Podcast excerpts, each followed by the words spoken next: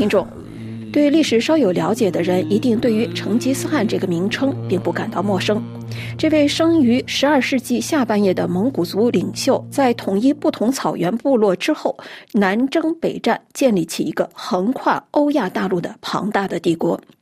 但是，在他骁勇善战的声名背后，堪称史上第一个全球性帝国的蒙古帝国留下了什么，却随着帝国的瓦解而鲜为人知。二零二三年十月，法国南特历史博物馆举办大型特展，希望还原这段历史两个世纪的帝国历史，梳理这个草原游牧民族带给世界的改变。这次特展的主题就是成吉思汗蒙古人如何改变了世界。这次特展由于一度与中国内蒙古博物馆的合作破裂而引起国际舆论的广泛关注，但这个意外的波折也让展览得以更遵循历史原貌，走出以中国为视角，将成吉思汗及其后人南征北战的历史浓缩为元朝历史的局限，将蒙古帝国作为自成一体的历史事件去梳理其中长期被忽视的辉煌。法国巴黎南特尔大学中世纪史讲师 Marie f a v r o 女士是这次成吉思汗特展的策展人之一。她常年专注研究蒙古历史，并将研究成果集合成册，出版了专著《La Ode comment les Mongols ont changé le monde》。Marie f a v r o 女士在展览开幕的前夜接受本台采访，概括介绍了蒙古帝国的历史遗产。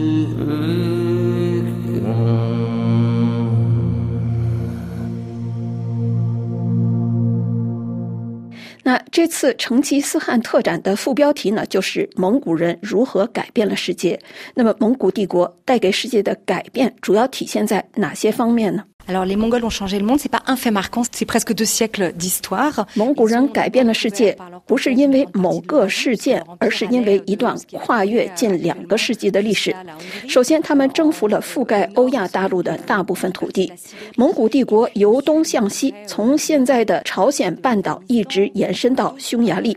向北很可能还包括了西伯利亚的大部分地区。向南，他们控制着伊朗和阿富汗的一部分地区。帝国疆域之广，使得他们能够在几乎整个大陆范围内建立起各种制度。蒙古人其实很快就建立起了与贸易相关的各种机制。蒙古帝国时期的大交流是各种特殊的贸易关系，是各种商人使用的货币，以及帝国内部不同度量系统中使用的计量工具。他们最关心的议题很快就不再是统一的语言、宗教或货币这种整齐划一的政策，而是考虑到帝国臣民的多样性，确保他们能够彼此交流。而且，大蒙古帝国在某种程度上也推动不同区域的臣民合作，尤其是鼓励天文学家、地图绘制者、数学家、语言学家等科学家分享各自的研究成果。这些人最初可能来自不同的语言或文化，例如汉语、波斯语、土耳其语或斯拉夫语等等。但蒙古帝国内的这些重要族群都被鼓励协同工作，这彻底改变了不同族群之间的关系，促进了知识的传播，也改变了人们看待当时世界的眼界。所以说，蒙古人给世界带来的改变不仅仅体现于他四处征战和扩大疆土，而且也体现在文化上，体现在科学领域，体现在十三世纪、十四世纪的世界认知以及观察世界的眼界等领域。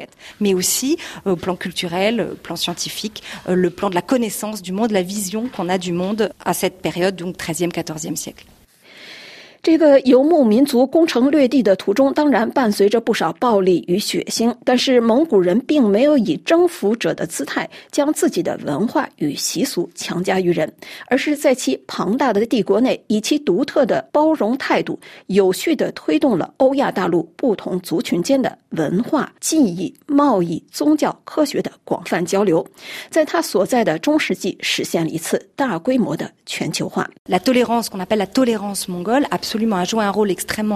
蒙古帝国的这种包容，绝对在宗教发展中起到了极其重要的作用。事实上，他们建立了一套帝国宗教政策。早在成吉思汗时代，他就给予了穆斯林实践他们的宗教信仰的充分自由。穆斯林是最早被纳入蒙古帝国的定居族群，而且蒙古帝国还允许宗教精英享受免税和免除兵役的特权，这使得宗教社群能够集中精力建设城市、发展他们的文化、花时间祈祷等等。所有这些努力都在历史资料中有据可查。更值得注意的是，蒙古人没有偏袒某个宗教，而是容纳了他们所统治地区的各大主要宗教。在伊斯兰信仰之后，道教、佛教，包括东正教和天主教在内的基督宗教等等，都在蒙古帝国中占有重要的地位。甚至克里米亚和俄罗斯南部地区众多的犹太社区，也在帝国内找到了他们的位置。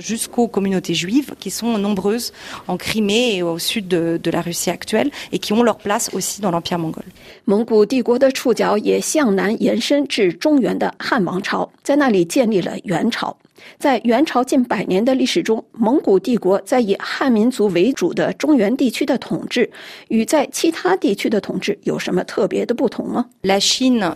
ce qu'on appelle la Chine aujourd'hui, est intégralement dans l'empire mongol. 我们今天所知道的中国的疆土，当时完全被纳入蒙古帝国。蒙古人统治在文化上产生了巨大的影响，因为他们将那些在此前几个朝代下并未能统一的地区汇聚在了一起，也就是蒙。古帝国拉近了中国的北部、南部和中部不同族群之间的距离，这本身就非常有意义。此外，需要指出的是，成吉思汗的孙子忽必烈建立的元朝只是蒙古帝国的一部分。人们常常把元朝与蒙古帝国其他地区区分开来，但它实际上与蒙古帝国的其他地区紧密联系在一起，尤其是与地处如今的伊朗和伊拉克地区的。伊利汗国有很密切的关系，那里主要是中亚穆斯林，因此蒙古帝国的力量在于它将各种信仰，包括佛教、道教、儒教、汉族、波斯人、中亚穆斯林等族群主体汇聚在一起共处，提出了一种新的文化形式、新的审美形式。蒙古人不受经典的束缚，他们更感兴趣的是创造新事物。他们鼓励艺术家、音乐家、画家、科学家们发挥他们的想象力、他们的创造力。蒙古人非常注重色彩的呈现，尤其是喜欢绘画。今天我们还能在保存下来的小型画作中看到艺术家们彼此相互启发灵感的痕迹。这在审美领域可以说是一场颠覆性的革命。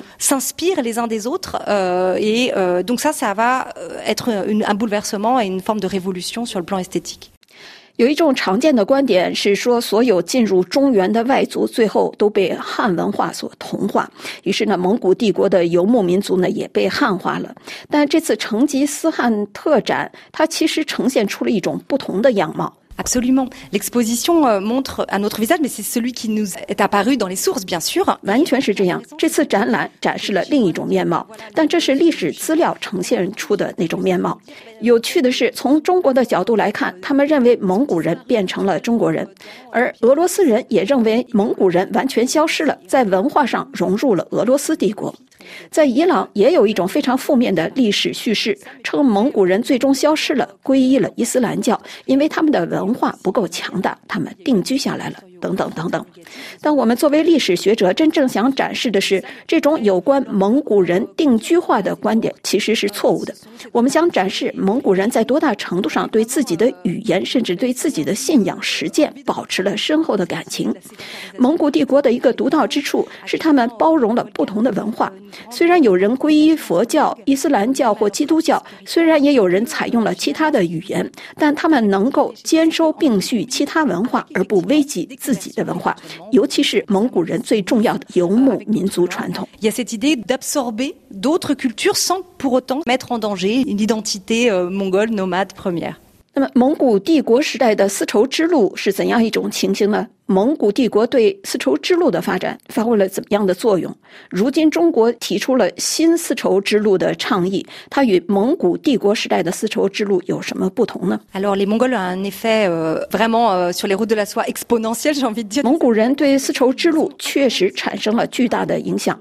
可以说他们扩大了这些路线，将其扩展到以前从未有过的规模。实际上，丝绸之路在早期主要涉及中亚地区的一部分。而蒙古帝国幅员辽阔，蒙古人开辟新路线，保护商人，通过货币和通行证等工具促进交流，实际上扩大了这个贸易网络。他们通过支付高价吸引商人前来，他们采取了多种方法，以确保在帝国内最大限度地促进贸易的发展。我们所说的蒙古帝国大交流，其实它超越了蒙古帝国的边界。实际上，蒙古人当时雇佣了一些意大利商人，比如大家都知道的。马可波罗，马可波罗曾在大蒙古汗国工作了二十年，还有一些其他的意大利商人也都证实了蒙古帝国对欧洲经济和贸易发展的重要性。另外，蒙古人还根据游牧民族的经验，改善河流和河流的跨越方式。游牧民族善于利用在寒冷时期结冰的河流形成的宽阔大道，轻松地带着牛羊过河。我们今天所说的新丝绸之路，其实被赋予了新的政治导向。当然，今天的蒙古共和国在文化、科学和经济交流中都有重要的地位。研究考古和历史资料的学者在蒙古都能完全自由的工作。作为专攻蒙古历史的学者，我在这次展览的筹备过程中一直不断的与当地的同事进行交流。我们也发现，当地民众对重新发现他们历史中的这个时期表现出了浓厚的兴趣。重要的是，我们必须明白，蒙古帝国并不是如今。的蒙古共和国，蒙古帝国的疆域远远超出了这个范围。当然，几个世纪以来，蒙古人所处的地缘政治形势发生了变化。但是，我认为在历史和民族历史问题上，为蒙古人提供机会，让他们能够看到他们难得看到的，例如目前收藏在俄罗斯博物馆或中国博物馆的文物，这是至关重要的。展示我们可以以不同的方式讲述他们的历史也很重要。蒙古帝国曾经是具有全球性影响力的庞大帝国，这一点就连今天的蒙古人自己可能都不太了解。也就是要重新在世界历史的长河中去回顾这段蒙古人完全可以感到自豪的历史，真正以科学的方法呈现历史学者的叙事，而不是那些被政治干扰了的历史叙事。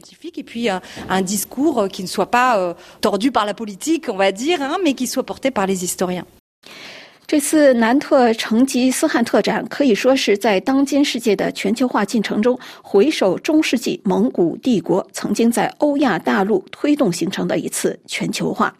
南特历史博物馆馆长 Bertrand g u i l l 先生告诉本台，举办这次特展的真正意义，并不在于讲述一位欧亚大陆的征服者的故事，而更是挖掘成吉思汗和其后人建立起的帝国在当时的大交流中发挥了怎样的作用。全球化恰恰是南特历史博物馆多年来关注的话题。十七世纪到十八世纪，南特曾随着殖民贸易和大西洋沿岸的贩奴贸易的发展，成为全球化的一个重要港口。贝克通迪叶先生也向我们介绍了特展筹备过程中与内蒙古博物馆合作破裂的原因。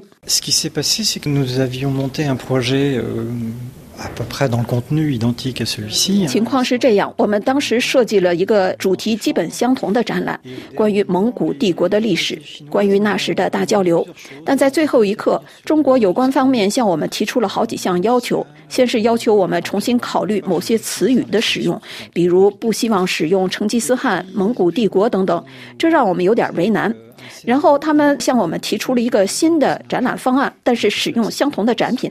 但是我们无法接受这个新方案，因为它某种程度上违背了历史研究领域的伦理。这个新设计不再提蒙古人，只将他们简单的描述为游牧民族，在汉化的过程中受益等等。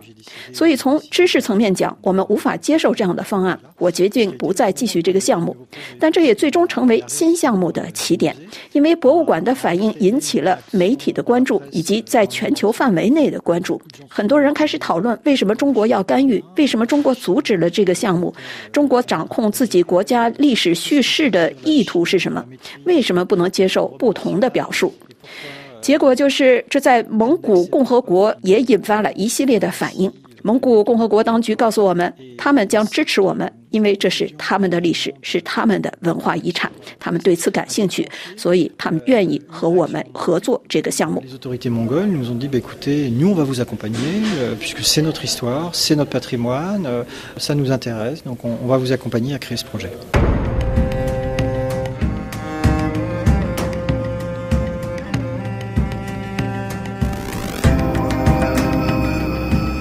虽然如今公众可以在南特历史博物馆看到的特展主题仍然是成吉思汗，但是视角却有重要的调整。展览以蒙古帝国自成一体的视角，尽可能完整地梳理了帝国的兴衰历史以及它曾推动的陆地全球化。